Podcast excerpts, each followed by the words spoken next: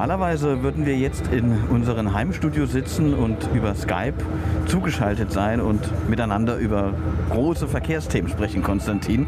Aber heute ist das irgendwie ein bisschen anders. Ja, heute ist das anders, weil wir sitzen uns gegenüber. Das ist auch das erste Mal übrigens für diesen Podcast, dass wir uns gegenüber sitzen. Und wir sitzen gleichzeitig in einem Zug, was wo auch eigentlich anders. Und zwar, wir sitzen im, in der Regionalbahn nach Walporzheim. Das ist die Ahrtalbahn, die wieder fährt jetzt seit ein paar Monaten. Und ich habe den Thomas mal mitgenommen hier zu mir in, in, in das Gebiet, in, aus dem ich normalerweise als Journalist berichte. Und dazu gehört auch das Ahrtal. Und wie viele von euch sicher wissen, ist, dass vor etwa einem halben Jahr dort eine Flutkatastrophe passiert ist. Und das hat natürlich auch ähm, im Zusammenhang mit Verkehrsthemen ganz viel Beeinträchtigungen gebracht, unter anderem bei der Bahn, aber natürlich auch für Straßen und in, in ganz vieler anderer Hinsicht der Infrastruktur. Und das gucken wir uns jetzt heute mal an und wir nehmen euch sozusagen mit. Ganz genau. Und da muss man noch dazu sagen, du hast ja hier in den letzten Monaten sehr oft auch aus dem Ahrtal berichtet, gerade auch in der Zeit kurz nach der Katastrophe. Für mich ist das heute das erste Mal, dass ich auch das hier sehe, welche Zerstörung auch die A ja, angerichtet hat. Auf dem Hinweg hierher haben wir ja schon die A gesehen. Das ist ja doch ein sehr kleiner Fluss. Da war ich auch schon mal sehr überrascht, wie so ein kleiner Fluss auch so, so große Zerstörungen anrichten kann niemand hätte das gedacht. Das ist ja auch ein Teil dieser, dieser Katastrophe, dass man, wenn man sich das anschaut, dann sieht das aus wie so ein keine Ahnung, so ein kleines Babykätzchen, das man so streicheln möchte, denkt so, oh ja, hier ist ja schön. Das Babykätzchen ist dann für einen Tag zum Tiger geworden und hat äh, alle angegriffen, sage ich mal, um mal so eine Metapher zu sagen. Und das ist das, ist das was, was eben auch ein Teil dieser äh, Flutkatastrophe ist, dass diese A nämlich eigentlich wirklich sonst ein ganz kleines bisschen. Da kann man zu Fuß durchwarten. So, so klein ist das, ähm, also weniger als 30 Zentimeter zum Teil tief, äh, Tiefe. Und deswegen, ähm, das hat dann sich auf 10 Meter hoch gestaut. Ja. Nächste Station, Bad Bodendorf. Stieg in Fahrtrichtung links. Genau, Bad Bodendorf, das ist sozusagen jetzt die, die erste Station. Da ist noch nicht so richtig viel passiert. Gleich danach wirst du sehen, wenn du aus dem Fenster schaust, in Heimersheim, das ist die auf der Strecke der einzige zerstörte Bahnhof gewesen. Aber die Ahrtalbahn hier ist im Prinzip, ähm, dass sie wieder fährt. Da muss man mal auch sagen, die, die Deutsche Bahn hat da sehr schnell gearbeitet. Sie hat sehr schnell die Strecke zumindest bis nach Bad Neuenahr-Ahrweiler, das ist die Kreisstadt. Und das heißt, es gibt wieder auf der Hälfte der Ahrtalbahn wieder Zugverkehr. Das wollte ich gerade fragen, denn die Ahrtalbahn geht ja, wenn ich das richtig gesehen habe, deutlich weiter. Wo ist da normalerweise die Endstation? Normalerweise ist die Endstation, also die war bis vor der Flut in Ahrbrück. Das ist doch weit hinten rein ins Tal noch. Ähm, also sie ging ursprünglich auch noch mal noch weiter. Ja, da ging die noch bis Adenau oder äh, dann auch über den Dorf. Also das muss ich glaube ich niemand erklären. Das Dorf Schuld, da die, die Bahn früher noch früher auch noch lang. Ähm, aber es gibt natürlich auch Leute, die fordern, dass die wieder reaktiviert werden soll in dieser Hinsicht. Aber ich würde jetzt mal sagen, das ist erstmal nur eine Forderung von Leuten, die das gerne wünschen. Aber das hat ja auch schon die Bahn schon angekündigt, dass es jetzt erstmal um den Wiederaufbau der bestehenden Strecke geht. Genau. Und Walporzheim, nur um sich das mal vorzustellen, das liegt so etwa in der Mitte des Ahrtals, äh, der, der alten nicht, Strecke. Das liegt schon im unteren Teil, das ist, gehört ja noch zu Bad Neuenahr-Ahrweiler. Also ähm, es liegt in der Mitte der Strecke. Also die von der ehemaligen Strecke bis Ahrbrück, das ist ungefähr die Hälfte, ist jetzt wieder befahrbar. Da, da sitzt man gerade im Zug da drin. Du kennst dich ja hier in der Region aus. Du kannst vielleicht auch mal grob einschätzen, welche Bedeutung hat denn diese Strecke ähm, grundsätzlich A für die Region und natürlich auch für das Schienennetz allgemein? Äh, die Strecke, also fürs Schienennetz allgemein, muss man sagen, ist es eine Nebenstrecke, aber natürlich für die Region und vor allem fürs Ahrtal ist die äh, von sehr großer Bedeutung ähm, weil äh, das die Verbindung ist, wo die Menschen, die zum Beispiel in Bad Neuenahr-Ahrweiler, aber auch darüber hinaus wohnen, direkten Anschluss hier nicht nur nach Remagen hatten, an den, wo, an den Rhein, da wo die Rheintalbahn fährt, ähm, sondern der Zug ist auch noch weiter gefahren und der fährt auch noch weiter bis nach Bonn. Und man muss wissen, dass viele Leute, die in Bad Neuenahr-Ahrweiler zum Beispiel wohnen, pendeln und die arbeiten dann in Bonn oder vielleicht sogar in Köln und die mussten halt nach der Flut erstmal für, einen, ja, für vier Monate mit Ersatzbussen fahren. Und das hat halt die Pendeldauer viel unsicherer gemacht. Und ähm, dazu noch länger. Also erstmal das längere, damit kann man, darauf kann man sich ja einstellen, muss man früher aus dem Haus, aber der, die Busse haben halt auch regelmäßig sehr viel Verspätung gehabt und, und hatten dann den Anschluss in Remagen verpasst und so. Und das war natürlich für Menschen, die ähm, sicher rechtzeitig zur Arbeit kommen mussten, natürlich noch ein weiteres Problem. Und man, man muss halt sagen, dann, wenn so eine Infrastruktur wie, wie die Bahn halt ausfällt, das führt dann halt dazu, dass Menschen auf Auto umsteigen. Also man, äh, man kann, das kann man gar nicht anders sagen. Wer sicher sein muss, dass man äh, rechtzeitig zur Arbeit kommt und sicher zur Arbeit kommt, dann ist das Auto in dem Fall die sichere Variante gewesen für viele Menschen. Deswegen ist es wichtig, dass es jetzt auch funktioniert. So, jetzt kommen wir nach Heimersheim. Jetzt kannst du rausschauen. Ich erzähle es dir mal hier. Man sieht, wie die A noch da ihr Flussbett gemacht hat. Da gibt es auch noch so Arbeiten dran, aber hier liegt zum Beispiel noch so ein Stamm drin. Hier da die, die Bundesstraße, der ist äh, halb abgesackt, ja. Ähm, der hat sich so im Prinzip so einen neuen Weg gebahnt. Äh, also dass der Zug jetzt übrigens hier in Heimersheim wieder hält, das ist auch relativ neu. Ähm, da haben sie den Haltepunkt wieder aufgebaut, aber hier sozusagen auf der Strecke, die gerade wieder befahren wird, die größte Zerstörung gewesen. Also du kannst ja mal auch beschreiben, wie du es hier siehst. Das, was ich hier sehe, ist vor allem, wenn man das mit vorhin vergleicht, ja doch noch ein sehr kleiner Fluss auch. Aber es ist ja ausgespült, teilweise drei Meter tief, wenn nicht sogar vier Meter tief ausgespült an einigen Stellen hier die Straße, die läuft hier parallel zu der Bahntrasse, ist ja auch komplett unterspült. Und da kann man sich natürlich auch vorstellen, wie das hier auch unter den Schienen auch dann aussah. Genau, also hier, da siehst du noch so, ein, ähm, die zweite Schiene sozusagen, nur eine ist aktuell befahrbar, wie sie so in der Luft noch hängt, ja, und das ist immerhin sechs Monate später. Und äh, hier beim, bei der Baum, der jetzt gerade hier vor uns ist, äh, der, da siehst du auch, das ist alles das, was noch vor sechs Monaten passiert ist. Ich, hier kann man es eigentlich schon ganz gut sehen, was, da, was, was das bedeutet hat. Also hier kann man vor allem auch sehen, mit welcher Gewalt auch da das Wasser hier durchgezogen ist. Mhm. Ähm, Du hast gesagt, dieser Bahnhof, in dem wir jetzt halten, ist erst seit kurzem wieder als Haltepunkt in Betrieb. Äh, warum hat das so lange gedauert? Ja, weil hier die größte Zerstörung war. Hier war halt der Bahnsteig kaputt. Ja, also da konnte dann nicht gehalten werden. Da sind neben den ganzen Schienen war halt alles ja, zerstört. Das ist natürlich wichtig, hier einsteigen zu können. Gerade sind ja auch mehrere Schulkinder noch eingestiegen. Wir sind ja jetzt sehr früh unterwegs. Ähm, und deswegen, ähm, man sieht die Relevanz auf der Strecke. Der Zug ist ja jetzt nicht ganz leer und dabei ist der gar nicht die, fahren wir gar nicht in der Pendelrichtung, sondern wir fahren in die andere Richtung. Und ähm, sag mal, gibt es ja auch sowas wie eine RAD-Linie im Nahverkehr oder ist das hier schon wirklich so die, die, die Hauptschlagader des ÖPNVs? Es gibt hier natürlich Busse, die da durchfahren ähm, und der ähm, Schienenersatzverkehrbus, der nach Remagen fahren ist, der ist da auch durchgefahren und die haben tatsächlich eine Parallellinie, weil dieser Zug wegen der Eingleisigkeit aktuell nur einmal pro Stunde fahren kann. Bedeutet also, dass doch ein anderer Bus fährt, der aber natürlich auch häufiger hält und auch weiterhin ähm, länger braucht. Aber tatsächlich haben die ein ganzes Netz von Schienenersatzverkehrbussen hier aufgebaut. Hier drüben, wenn wir über die Straßen sprechen, da siehst du eine, ähm, eine von den Behelfsbrücken, die aufgebaut. Hier daneben die Brücke, die alte, ja. und daneben die Behelfsbrücke. Okay, da kann man sehen, dass von der alten Brücke eigentlich nur noch ein Teil des Fundaments da ist. Genau. Der Rest ist auch weggespült. So ein Drittel ist noch da und dann mussten sie eben so eine Behelfsbrücke aufbauen. Das ist von der, ich glaube, vom THW oder der Bundeswehr aufgebaut worden und solche Brücken findest du fast nur noch ähm, im Tal. Und ähm, genau, das werden wir, wenn wir weiter hinten reingehen, ins Tal fahren, noch viel besser sehen, da, wie viel ähm, da. Also die äh, Brücken sind im Prinzip alle komplett weg geworden. Das einzige, eine der wenigen Brücken, die noch stehen geblieben ist, ist diese Autobahnbrücke, die aber noch sehr hoch geht natürlich. Ja. Ähm, gab ja viele oder gibt viele Behelfsbrücken gerade von der Bundeswehr und vom THW. Ähm, haben denn diese beiden Einrichtungen auch mit an der Instandsetzung der Bahntrasse auch mitgearbeitet? Nein, das war die, ähm, soweit ich das weiß, ausschließlich die DB Netz und natürlich diejenigen, die sie beauftragt haben, also Baufirmen. Die Bahnstraße ist nicht die Priorität 1 gewesen, ähm, wo ähm, am nächsten Tag das Ding wieder laufen musste. Da haben die sich auf die Straßen konzentriert und weil man ja dann auch, dann kann man die Busse wieder fahren lassen, auf der Straße kann man Sachen transportieren mit Lastwagen und so, die, da hat die Bahntrasse nicht die erste Priorität, sondern die erste Priorität war ganz eindeutig auf der Straße. Ja. Und jetzt müssen wir umsteigen. Nein, wir, ja? jetzt, jetzt kommen wir nach ähm, Bad 9a und dann fahren wir noch eine Station weiter und da steigen wir um. Ist dort dann quasi dann auch äh, Schluss mit dem Bahnverkehr und alles andere geht dann auch nur noch über Schienenersatzverkehr? Ja? Im Prinzip kann man das so sagen, aber also, die fährt ja noch ein bisschen weiter als Aweiler, so nach Aweiler Markt und nach Waldporzheim. Aber da, wir müssen in Aweiler umsteigen, weil da fängt der Ersatzbus an. Vor einem halben Jahr war die Katastrophe. Ja. Dann fährt dort auch immer noch der Schienenersatzverkehr. Ist denn schon absehbar, wie lange das noch dauern wird? Wann Jahre. da wieder eine, eine Bahn fahren wird?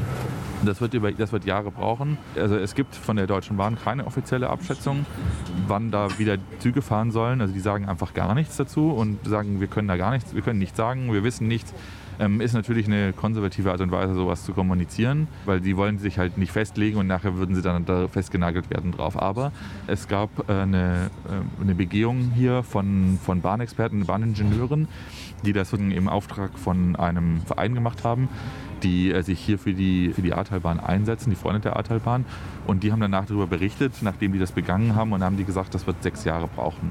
Und da reden wir davon, sechs Jahre dann, wenn alles gut läuft und wir Abkürzungen schaffen bei den Genehmigungen. Also das ist der, die Sache, wenn wir jetzt schnell planen und im Prinzip die Genehmigung dann relativ zügig danach da ist.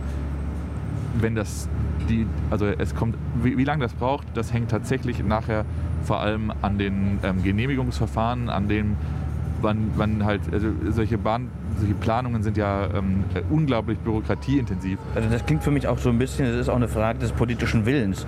Nee, der politische Wille, das ist es nicht. Hier, hier zumindest und in jeglicher Hinsicht habe ich den politischen Willen gehört, dass man das ähm, schnell wieder aufbauen will. Aber trotzdem ist es ja die Frage, ähm, du brauchst ja auch erstmal jemanden, der das baut. Das sind ja Spezialfirmen. Die, haben aber, die sind aber auch voll mit ihren Aufträgen. Und du brauchst halt auch die Genehmigung. Das muss planfestgestellt sein. Und im, wir reden ja ganz im Prinzip von der, vom Neubau. Es würde viel schneller gehen, wenn man einfach das alte Ding wieder hinstellen würde, weil das ist ja planfestgestellt. Aber das ist eine schlechte Idee, weil das ja durch die Flutkatastrophe abgerissen wurde. Genau, das heißt, man muss im Endeffekt auch, auch eine ganz neue Trassenführung sich überlegen in dem zerstörten Teil, ja? Also das ist zumindest das, was gesagt wird von denjenigen, die sagen, wir brauchen eine neue äh, Trassenführung. Das sind aber die allermeisten, weil man will ja hochwassersicher bauen und dann muss man die Trassenführung, also man kann natürlich das im Rahmen des alten bestehenden machen, aber du brauchst trotzdem für die neue Trassenführung dann irgendwann einen neuen Plan. Und die Hoffnung besteht aber, dass man da irgendwas, sage ich mal, deichseln kann. So, und, ähm, aber die Frage steht tatsächlich daran, oder es hängt alles daran, wann ähm, ist dieses Planfeststellungsverfahren fertig und wann kann es dann auch direkt losgehen. Also, und dann können wir, können sechs Jahre sein, wenn es gut läuft, aber wir können auch über zehn Jahre reden. Und jetzt müssen wir umsteigen. Gut, dann würde ich sagen, machen wir das mal.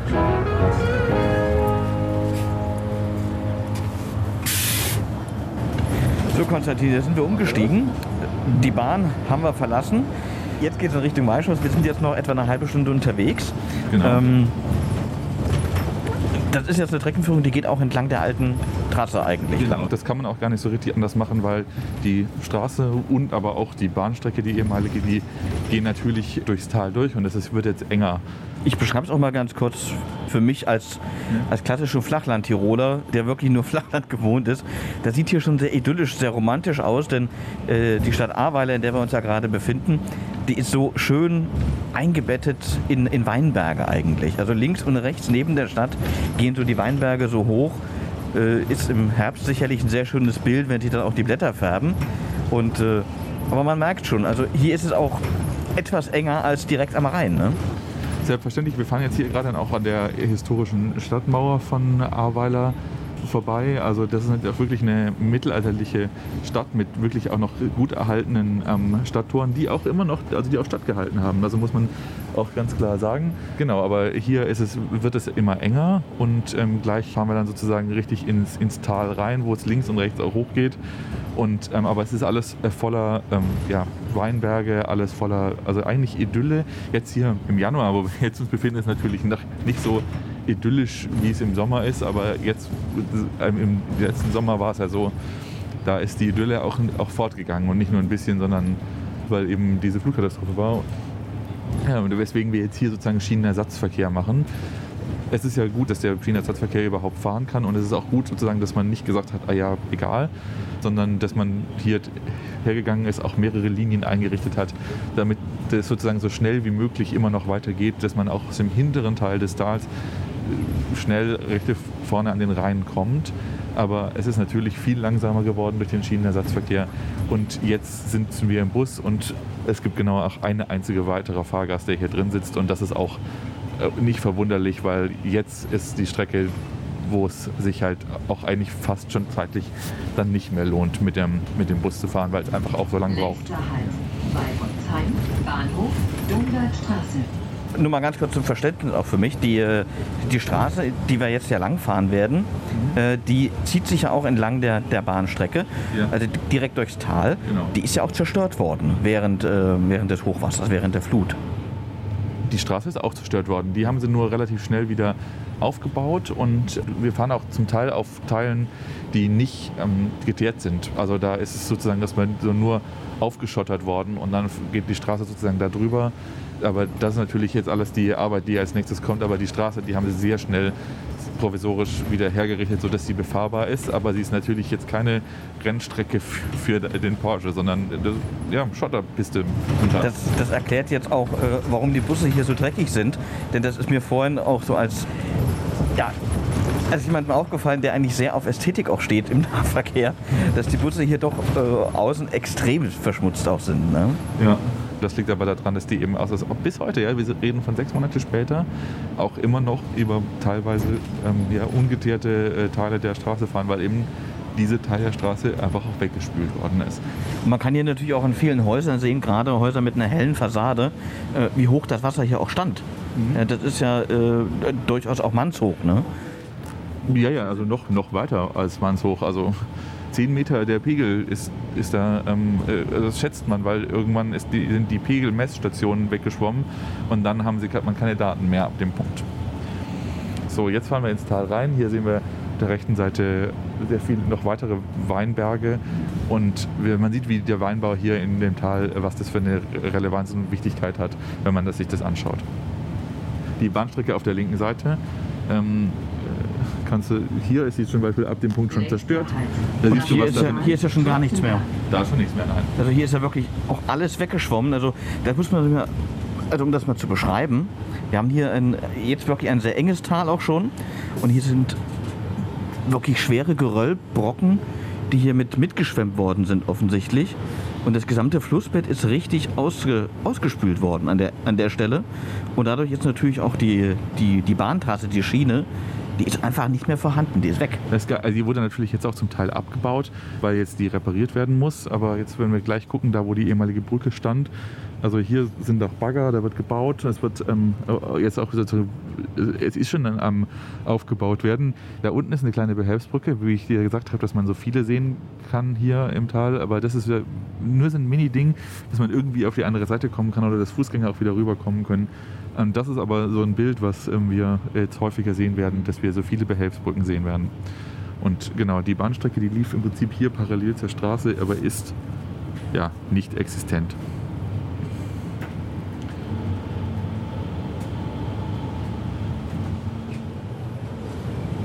Und hier kann man auch nochmal sehen, äh, auch sehr gut sehen, wie klein der Fluss ja auch eigentlich ist Ja. und wie viel er dann aber doch auch hier ausgespült hat. Das, Hier siehst du auch noch so einen, einen Bogen von so einer alten Brücke. Ja. Hier ähm, über die Arschrecken rüber, rüber, da siehst du noch den Grundpfeiler von der Eisenbahnbrücke. ja. Ähm, da ging die Eisenbahnbrücke drüber. Und hier siehst du, da an den Bagger kannst du sehen, wie tief die A tatsächlich in Normalzustand ist. Der steht nämlich mitten in der A drin und baggert. Und Vielleicht 40 Zentimeter. Tiefer nicht. Und jetzt ist sogar noch mehr Strömung, weil es geregnet hat in den letzten Tagen. Also das ist so unter Normalregen, wenn es ein bisschen mehr Strömung hat. Also wir sind jetzt vielleicht aus Ahrweiler eventuell ein Kilometer raus. Und wir haben jetzt schon drei Eisenbahnbrücken gesehen, die eigentlich komplett weggespült worden Also wir haben sie sind. nicht gesehen, genau. Ja, genau. Also da, wo sie gewesen wären. Also das ist Man darf immer auch nicht vergessen, dass zum Teil die auch ähm, halb da waren noch und jetzt abgebaut worden sind, weil wir natürlich jetzt auch ein halbes Jahr drin sind. Aber man sieht, in, mit was von der, wie langsam sowas funktioniert, wie, ähm, wie lang das auch noch brauchen wird, bis das wieder aufgebaut ist. Ich wollte gerade sagen, also wenn man sich das mal überlegt, dass die jetzt bisher, bisher ja nur abgerissen wurden, hier ist auch von einem neuen Brückenbau noch lange nicht die Rede. Und wo sich mir hier auch die Frage stellt, ich meine, wir haben ja das Tal, das ist relativ eng. Wir können nicht nach links und rechts groß raus. Wenn es auch um eine neue Streckenführung geht, auch gerade für die Bahn, wo soll die denn dann lang, lang führen? Die soll natürlich ähnlich lang führen, wie sie zuvor auch lang geführt hat, weil ähm, du hast vollkommen recht, woanders geht es nicht, aber sie wollen sie sozusagen vielleicht ein bisschen höher legen und sie wollen die Bauten so machen, dass sie eben nicht vom, vom Wasser ähm, zerstört werden mehr können, so leicht. Ja? Also wenn natürlich dann nochmal was in der Art kommt, dann würde ich jetzt nicht sagen, dass da nicht wieder was kaputt geht, aber die wollen natürlich das sicherer bauen. Und das gehört aber leider, sage ich mal, für die, für die Architektur dazu, dass die Brücken in der Art, wie sie gestanden haben, nicht wieder aufgebaut werden können, weil wir reden da von so, von so Bogenbrücken, die aus Stein gebaut worden sind, die mehrere Pfeiler im Fluss haben. Und das ist den Brücken auch zum Verhängnis geworden, weil so viel Geröll, so viel Holz, so viel ähm, alles Mögliche, ja, also, also alles, was man sich vorstellen kann, wurde da runtergeschwemmt und ist dann, hat sich dann verhakt an diesen Brückenpfeilern. Und dann kam da so eine Wucht, die nachher das, diese Brücken dann zerstört hat, weil das sich dann davor aufgestaut hat. Und dann kam, hat das Wasser einfach doch mehr Kraft gehabt als dieses Fundament. Und dann ist die Brücke weggegangen. Aber da frage frag ich mich natürlich auch, warum hat man denn nicht aus der Vergangenheit gelernt? Ich meine, das ist ja nicht das erste Hochwasser hier im Ahrtal. Äh, es gab ja bereits, ich glaube 1910 war das auch schon mal ein sehr äh, großes Hochwasser. Auch da sind die Bahnanlagen zum Teil auch schwer beschädigt worden. Warum ist man dann trotzdem auf diesem, über viele Jahre ja doch auf diesem äh, historischen Verlauf auch, auch weitergefahren? Wenn du sagst jetzt daraus gelernt, dann ist das ein großes Wort. Das davor vorgehende Höchsthochwasser, Jahrhunderthochwasser am Anfang des 20, 20. Jahrhunderts, da war die Bahnstrecke vier Tage gesperrt und die haben sie in den vier Tagen ähm, wieder herrichten können. Da waren ein paar Sachen unterspült, haben sie neuen Schotter drauf gemacht und dann ging das weiter. Und es ist in keinster Weise in, in irgendwie vergleichbar mit dem, was hier vor einem halben Jahr passiert ist. Wir wissen ja, wie gesagt, schon gar nicht mehr genau, wie, wie hoch es stand, aber du kannst es an den Häusern ja sehen. Und wir, sind, wir fahren jetzt hier gerade durch Dernau. Das ist ein Ort, den hat wirklich ziemlich stark getroffen. Wenn man links und rechts schaut, an jedem dritten Haus finde ich ein Schild, wo steht Danke. Wir danken den Helfern, danke euch. Die, also die Solidarität, die hier sozusagen auch geherrscht hat mit den Leuten, die direkt danach gekommen sind, die ist wirklich groß. Und jetzt fahren wir hier an seinem fast wie Baumstämme aufgereihte Bahnschwellen vorbei, die hier gerade gesammelt werden. Das ist wirklich krass. Hier der Bahnhof äh, von der, oder der ehemalige Bahnhof äh, von Dernau. Das ist noch so, eine, so ein, so ein Hilfs äh, eine Art Hilfsstützpunkt, Hilfsstützpunkt ist das hier, ne? genau, mhm. da wo, wo man noch so äh, Spenden sich abholen, Sachspenden abholen kann und so, die existieren hier noch weil du siehst, hier war die Zerstörung noch größer als in Bad Neuenahr. Auch hier kann man sehen noch, äh, ich habe gerade ein Wartehäuschen gesehen am Bahnhof mit einer Laterne. Und die Laterne ist durch die Wassermasse und auch äh, durch den Schutt, der mitgeschwemmt wurde, umgeknickt worden auf das Wartehäuschen drauf. Und das ist auch heute ein halbes Jahr nach der Katastrophe immer noch so zu sehen hier. Ganz genau, wir sehen hier auch weiter arbeiten. Der Schutt ist immer, auch immer noch aufgetürmt. Du, du, du siehst, wie hier da, äh, die Bauarbeiten da sind. Hier so Tiny Häuser, die aufgestellt wurden, wo Leute drin wohnen. Die sind auch noch, noch hier ähm, und äh, werden an bedürftige Leute, sozusagen für bedürftige Leute aufgestellt, die für ihr eigenen Haus, vielleicht steht es noch, vielleicht steht die Wohnung noch, aber vielleicht funktioniert die Heizung nicht. Ist im Januar eine relevante Frage. Kann ich in diesem Haus wohnen, wenn es kalt ist? Da kann ich im Sommer drin wohnen, wenn die Sonne scheint dann ist es okay. Aber im Winter, wenn es unter 0 Grad geht und du hast keine Heizung, dann ist das ein Problem in deinem Haus. Und dafür gibt es diese Tiny Häuser zum Beispiel. Hier sieht man noch ein Signal ähm, von der Bahn. Oder, also man kann auch erahnen, wie die, wie die Strecke mal war und wie das idyllisch ausgesehen ist. Hat mit über den Bahndamm und hier mit den äh, weiteren Weinreben, die hier sich komplett hochziehen die, an den ganzen Berg.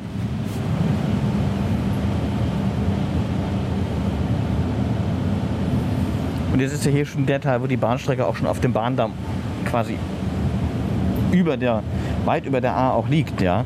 Und trotzdem diese kleine Brücke, die auch hier eigentlich in der Höhe war, ist auch verschwunden. Also der Teil ist tatsächlich, wäre intakt, aber natürlich vorne und hinten ist, ist nicht. Aber hier tatsächlich genau wegen des Bahndamms mit der Strecke da oben ist nichts passiert und kommt jetzt auch eine kleine Bahnbrücke, die, der auch nichts passiert ist. Aber da fahren wir jetzt runter durch gleich. Jetzt sind wir nämlich im Dorf Rech und da gibt es gleich noch eine andere Geschichte, die auch, wo es wieder nochmal um Brücken geht. Die heißt die Nehumuk-Brücke. Und die ist eigentlich so das Wahrzeichen gewesen. Ja, da so Steinbögen und so wirklich auch idyllisch. Auch die, sowas gehört ja auch zu so einer Idylle dazu, ja, wo Leute dann auch als Touristen herkommen. Die Brücke, die, es wurde jetzt entschieden, die wird jetzt abgerissen und es wird, die wird neu gebaut, so dass sie nicht mehr durch zukünftige Fluten zerstört werden kann. Das heißt, es wird so ein richtig das Wahrzeichen eigentlich von diesem Dorf, in dem wir uns gerade befinden, abgerissen. Und das ist natürlich auch emotional für die Leute. Ich meine, wenn du hierher kommst, dann ist es so, dass die Frage, wo habe ich gefeiert, ja, wo habe ich mich mit meinen Freunden getroffen, wo ist Identität sozusagen äh, da? Das ist auch eine ganz wichtige Frage. Und so wie ich das verstanden habe, ist es zumindest so, dass hier im, in Rech diese Brücke zum Beispiel einen, einen, einen Punkt war, mit dem sich Menschen identifiziert haben, die eben zu ihrem Dorf gehört haben. So, jetzt, da kommt sie gleich. Ähm, jetzt fahren wir vorbei, müssen wir noch an der Ampel warten. Ich weiß nicht, wie es vorher hier aussah, aber wir haben hier eine sehr große Brachfläche. Also das ist, glaube ich, auch ein Punkt, wo sehr viele Häuser eigentlich standen, oder? Da standen auch Häuser, genau, aber das sind auch viele, diese meisten Häuser sind weggeschwunden. Und hier, das ist diese Brücke, von der ich rede. Ähm, die äh, kannst du dir vorstellen, wie alt die war, wenn du sie dir anschaust. Und die steht noch so zur Hälfte, aber die wird komplett abgerissen werden, weil sie eben dazu geführt hat. Also die Brücke selbst ist ja stehen geblieben, aber das ganze Geröll, das ähm, hat halt dann den Weg um die Brücke gesucht, sich oben rum und hat halt das stattdessen Häuser mitgenommen. Und die Brücke, wenn die nicht so gewesen wäre, wie sie gewesen wäre, dann hätte wäre zumindest diese eine, das eine Haus vielleicht stehen geblieben. Das ist zumindest das, was ähm, die Begründung ist dafür, dass jetzt abgerissen wird. Aber identitätsstiftend sind solche architektonischen Bauten, auch ja, Bauten für Verkehrsinfrastruktur, natürlich ähm, für viele Menschen. Die Menschen hier in der Region, hast ja seit der Katastrophe hier sehr oft auch berichtet. Wie kann man sich das denn vorstellen, diese, diese Ahrtalbahn? Die ist zwar nur eine kleine Regionalbahn, aber welche, welche Rolle hat sie denn in, im Leben der Menschen gespielt und wie wichtig ist denn den Menschen eigentlich hier diese Bahnverbindung? Die Bahnverbindung ist für die Menschen ähm, wichtig, äh, natürlich in, in Hinsicht des Pendelns für Schüler und für Menschen, die, ähm, ich sag mal, Bonn und Köln arbeiten. Das ist also für viele Menschen, die nicht so Bahnfans sind wie jetzt vielleicht ich, ist natürlich so eine Bahnstrecke vor allem was Praktisches ist bequem und da kannst du schnell fahren und damit kannst du dann eben zu deiner Arbeit kommen. Aber der fast schon wichtigere Faktor ist. Also das Ahrtal hat ja, erlebt ja sehr hauptsächlich vom Tourismus oder hat vom Tourismus gelebt. Das wird ja, also das wollen natürlich jetzt wieder aufbauen, aber das liegt natürlich brach gerade. Die Bahn hat halt die Menschen ins Tal gebracht, die dann hier so äh, Weintastings gemacht haben oder die Straße, auf der wir gerade sind, die heißt die, ähm, äh, die Rotweinstraße. Und die sind dann mit dem Zug hier reingefahren und haben eine kleine Wanderung gemacht, haben bei drei Weingütern und in zwei ähm, Weinstuben den ähm, doch auch sehr leckeren Wein hier von der Region getrunken. Und, und dann sind wir mit der Bahn wieder zurückgefahren. Natürlich mit der Bahn, weil man sollte ja, wenn man sich viel Wein reingestellt hat, sage ich jetzt mal, dann sollte man bei zu viel nicht mehr mit dem Auto fahren. Und das ist vielleicht ein guter Hinweis. Kann man nicht oft genug sagen, nach ein paar Gläschen Wein einfach mal das Auto stehen lassen. Ne? Ganz genau. Und dann sind wir mit der Bahn gefahren, die natürlich hier gefahren ist. Und die, die, fährt jetzt nicht mehr. Dann könnte das natürlich mit diesem Ersatzbus machen, aber so groß ist der jetzt auch nicht. Hier siehst du Tunnel, siehst du die, ähm, die Brücken, wie sie auch wieder zerstört sind, die nächsten Brücken. Das ist, ähm, also eigentlich kann man hier nur Zerstörung pur sehen, ja? Hier unten schon und ich finde, wenn du hier kannst du es auch gerade so sehen, so wenn du ähm, hier bei den Weinreben da drüben kannst du es gut sehen, wie sozusagen wo das Wasser hingekommen ist und ab wo ist es wieder ganz normal wie früher. Wenn du hier, wenn du dir sozusagen so ein so ein Schild basteln willst, das den unteren Teil abdecken würde, würde das alles komplett normal aussehen, weil ähm, ab einer bestimmten Höhe, ab etwa 10 Meter vom von Flussbett, genau, ist da, nichts mehr. Ja.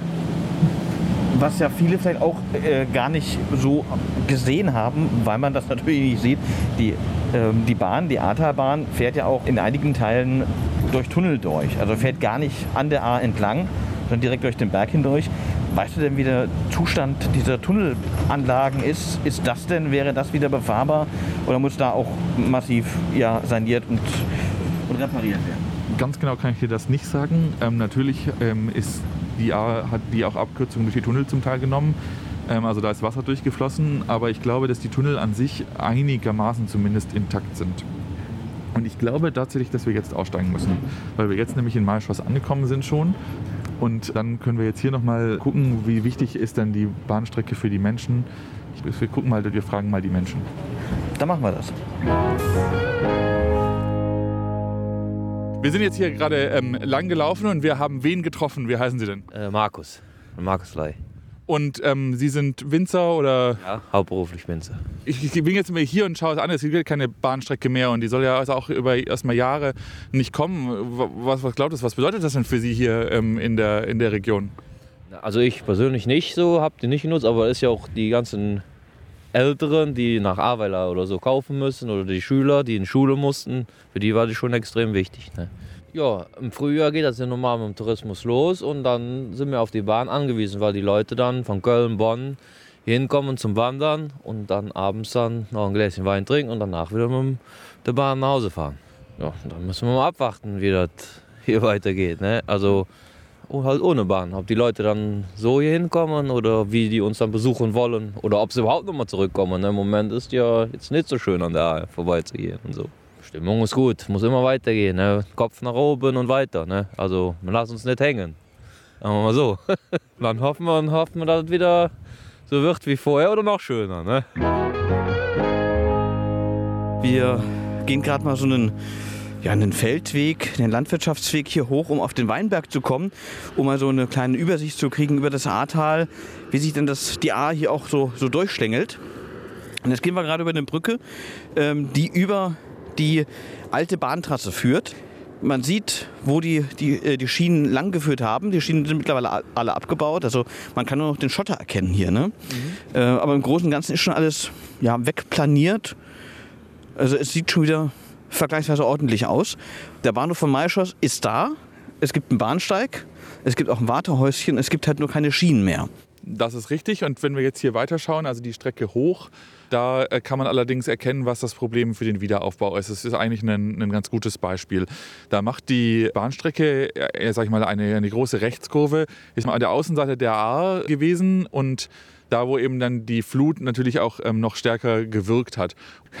ich will mal sagen, so der, der, Fluss legt sich da so in die Kurve. Ja? Wenn dann die, die Wassermassen ankommen, dann drücken die natürlich die Gewalt an, nach, durch die Fliehkräfte nach außen. Und wenn außen die Bahnstrecke ist, dann wird die da abgetragen. Ich glaube, ganz viel von dem, was wir hier sehen werden an Wiederaufbau, wird auch bedeuten, dass man äh, Kompromisse eingehen muss in Richtung, was ist, was man wirklich für den Hochwasserschutz, wie weit kann man gehen und ab wann ist es vielleicht übertrieben und die Frage, wie, so ein, wie dieses Hochwasser, was wir jetzt hatten, ähm, wann kommt sowas eigentlich nochmal? Und jetzt kommen wir dabei zu der wichtigen Frage eigentlich des Klimawandels, des Klimaschutzes, wo solche Sachen ja häufiger werden sollen und auch in der Intensität häufiger werden sollen.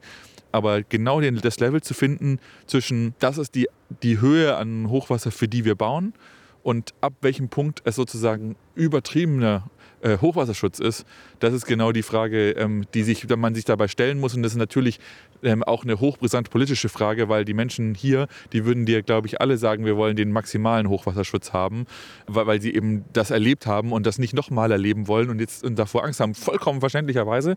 Aber bei so einem Bau muss man das trotzdem abwägen und das dann nachher politisch verkaufen. Ähm, das ist natürlich dann die Aufgabe von Bahn, Bundespolitik und aber auch hier der Regionalpolitik im Kreis. Oder um es mal auch mal ganz erlaubt zu sagen, im Endeffekt geht es ja eigentlich darum, die Stelle zu finden, wo man bei der künftigen Bahntrasse hier dann eine Sollbruchstelle einbaut. Und wie viele Sollbruchstellen man denn dann haben will. Ja, wenn man eine Sollbruchstelle einbaut und die bricht, dann ähm, hast du natürlich auch wieder keine Bahnstrecke. Ja, aber dass man dann sagt, okay, das sind eben an gewissen Stellen kleine Ecken, die wir dann zur Not schnell wieder reparieren. Genau, aber solche Überlegungen ähm, finden mit, mit Sicherheit statt. Aber äh, die Entscheidung muss natürlich auch wieder auch schnell getroffen werden, was man jetzt tatsächlich macht, weil es ist ja auch äh, ein Problem, dass kein Zug fährt. Ja? Also das heißt, man, ähm, auch die Abwägung ist, wie schnell will man wieder einen Zug hier sehen. Ich glaube, viele Leute würden sagen, es ist okay, wenn es ein Jahr länger braucht, bis er wieder fährt. Und dafür haben wir eine komplett moderne, hochwassersichere, zukunftsträchtige, also dann im Zweifel elektrifizierte Strecke. Aber dafür, dafür haben wir sie relativ schnell und dass man sich nicht dass man sie nicht auch nur im, im, im Klein-Klein dann verzetteln würde. Ja? Weil solche Sachen können dann auch ganz schnell äh, lang brauchen, weil, weil man sich an bestimmten kleinen Details nicht einig ist. Die Überlegungen müssen gemacht werden, aber das muss aus meiner Sicht, und das, das sage ich jetzt mal so als Beobachter, das muss dann aber auch schnell entschieden werden, weil sonst sehen wir hier in zehn Jahren noch keine Bahn fahren. Ja, Konstantin, jetzt sind wir hier im Weinkeller in Maischoss. Äh, wir haben uns gerade äh, in Spätburg untergeholt, ne? Zwei Fläschchen für jeden? Ja, weil ich dir einen gezeigt habe schon, der nämlich hier sehr lecker ist. Und jetzt haben wir hier jemanden getroffen. Ähm, äh, und äh, wen haben wir getroffen? Wie heißen Sie denn? Ich bin der Peter Ley hier aus Maischers auch und arbeite für die Winzergenossenschaft. Und äh, ja, für uns ist es hier wichtig, ähm, etwas anbieten zu können. Wir sind hier in einem provisorischen Fass oder ehemaligen äh, Tanklager äh, in einem hinteren Kellergewölbe drin und verkaufen hier den Wein äh, an die Touristen und auch an die Helfer, die hier vorbeikommen und äh, eine Flasche Wein mit nach Hause nehmen möchten. Ähm, bevor die Flut kam, war natürlich der, äh, der Weinverkauf hier im Ahrtal, ähm, vor allem an, an, die Touristen, die gekommen sind, aber natürlich auch, also auch Export logischerweise, aber vieles davon ist hier verkauft worden, auch in den ähm, Weinstuben. Ähm, können Sie mir sagen, ähm, wie, äh, was vielleicht Befürchtungen sind oder was Sie generell ähm, für die Zukunft sehen in Richtung des, des Tourismus hier im Tal, ähm, jetzt nachdem hier so viel zerstört wurde und äh, die Infrastruktur auch nicht mehr da ist? Ja, also wichtig ist für die Zukunft, dass wir hier eine gute Infrastruktur schaffen können. Ähm, gerade auch in Bezug auf Bus und Bahn, weil äh, viele gerade auch aus dem Ruhrgebiet hier äh, oder aus dem gerade Köln-Bonner Raum hier hingekommen sind, haben mal ein Tagestürchen gemacht und äh, ein paar Weine probiert, ein paar Flaschen mitgenommen, später dann im Onlineshop auch bestellt oder auch nochmal hergekommen im Auto und haben dann was ähm, mitgenommen. Und das ist für uns immens wichtig, dass es da ein Angebot gibt, dass, wir, äh, dass die Leute äh, hier hinkommen können, dass wir erreichbar sind im Ahrtal. Und das äh, wird in Zukunft sehr wichtig sein. Ähm, schauen wir mal, wie gut das funktioniert, wie schnell das auch funktioniert das bleibt abzuwarten. Das wird noch ein paar Jahre dauern. Es gibt ja schon den Schienenersatzverkehr hierher. Äh, haben Sie da schon irgendwie so erste Praxiserfahrungen gemacht? Ob das von den Touristen auch angenommen wird, äh, wenn man da doch ein, zwei Mal öfter umsteigen muss? Ja, der Schienenersatzverkehr. Ähm, ich selber bin auch schon mitgefahren. Der hatte irgendwie 40 Minuten Verspätung und äh, das äh, funktioniert mal gut, mal weniger gut. Ähm, das ist natürlich auch den Baustellen hier geschuldet. Das macht nicht so viel Spaß, hierher zu fahren. Was sehr gut funktioniert hat, war, dass ähm, die Busfahrten von dem Helfer-Shuttle und generell von der Grafschaft hier runter, vielleicht kann man da irgendwann auch bessere Anbindungen schaffen, weil ähm, die ganzen Helfer oder auch im, im, im, zur, zur, Zeit vom normalen Weinfest jetzt im Oktober, ähm, da sind doch viele Menschen hier hingekommen zum Wandern und das hat sehr gut funktioniert über einen äh, Busverkehr von der Grafschaft hier runter ins, ins Tal, dass die Leute hier nicht alles zugestellt haben, zugeparkt haben und trotzdem konnten sie hier wandern und ihren, ihr Glas Wein genießen. Und äh, das hat gut funktioniert. Vielleicht kann man das noch ein bisschen ausbauen. Und ja, ansonsten Schienenersatzverkehr ist es halt nur ein Ersatz, der meistens äh, ein bisschen länger braucht als der Zug selber. Das ist ja natürlich logisch. Und äh, das ist provisorisch erstmal sehr gut, dass man da eine Anbindung hat, auch gerade für die Schülerinnen und Schüler hier im, im Tal, ähm, aber auch äh, für Touristen. Aber in Zukunft denke ich, da gibt es noch bessere Varianten. Gibt es da schon was, was würden Sie denn wünschen? Oh, äh, gute Frage. Äh, auf jeden Fall, dass die Bahn ähm, hier äh, weiter ausgebaut wird, das ist sehr, sehr wichtig. Ähm, vielleicht, dass er auch noch ein bisschen weiterfährt als Bonn. Das war bis, äh, bis dato immer die Endstation. Da könnte man vielleicht noch ein bisschen was äh, Besseres anbinden, dass man ohne Umsteigen dann noch zum Beispiel bis nach Köln fahren kann. Das wäre ganz schön. Zum einen für die Leute hier, dass man mal auch mal einen Kölsch trinken kann, aber auch für die, äh, äh für die Touristen, die aus dem Köln, äh, Kölner Raum kommen. Und da haben wir halt sehr viele, ähm, dass die auch ohne Probleme hier direkt hinfahren können. Wie das möglich ist, da bin ich leider nicht der Experte, aber irgendwie gibt es da bestimmt Möglichkeiten.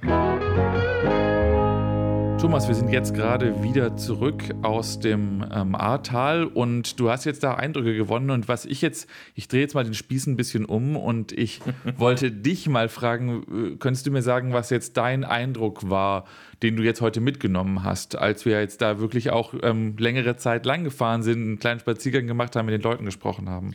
Ähm, ich bin so ein bisschen ja zwiespältig, muss ich sagen. Mein erster Eindruck war heute Morgen, als wir dann in das Tal hintergefahren sind, so holla, wie sieht's denn hier aus? Es ist ja Katastrophe und das jetzt nach einem halben Jahr habe ich einfach nicht gedacht, dass das immer noch so zerstört aussieht. Und es war auch schon, ja, herzzerreißend da durch Dörfer durchzufahren, an zerstörten Häusern vorbeizukommen. Und wir haben ja auch mal, sind ja auf den Berg auch dann mal hochgewandert und haben da mal runtergeschaut. Und da ist uns aufgefallen, es war sehr kalt heute. Aber trotzdem, man hat nirgendwo aus einem der Häuser äh, irgendwo groß äh, Rauch von der Heizung gesehen. Also die meisten Häuser dort sind wahrscheinlich leer und auch in den Dörfern, man hat niemanden angetroffen außer Handwerker und Bauarbeitern. Und da habe ich so zuerst so wirklich gedacht, boah, traurig hier, traurig, traurig, traurig und viel Schlamm und viel Dreck immer noch. Aber dann äh, haben wir äh, die beiden Winzer auch getroffen, die ja dort auch arbeiten.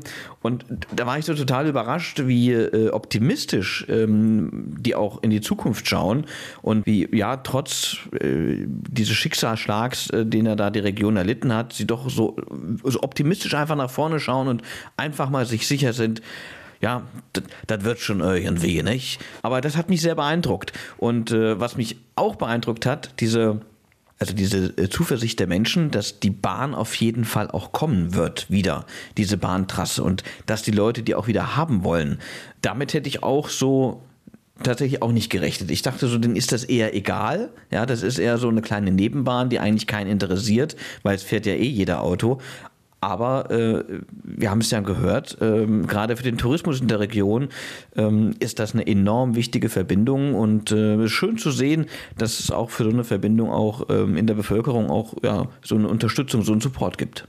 Ja, der Winter, der war eine rheinische Frohnatur, sage ich mal. Ja, Optimismus, das ist, äh, das, das, das können die Leute hier, das ähm, kann ich dir sagen als jemand, der jetzt ein halbes Jahr lang auch wirklich sehr regelmäßig dort war und darüber berichtet hat, kann ich dir sagen, dass die, das, was du jetzt sozusagen als, oh Gott, das, wie, wie schlimm, dass es noch zerstört ist, also mein Fazit jetzt, keine Ahnung, das letzte Mal war ich wahrscheinlich vor einem Monat ungefähr da.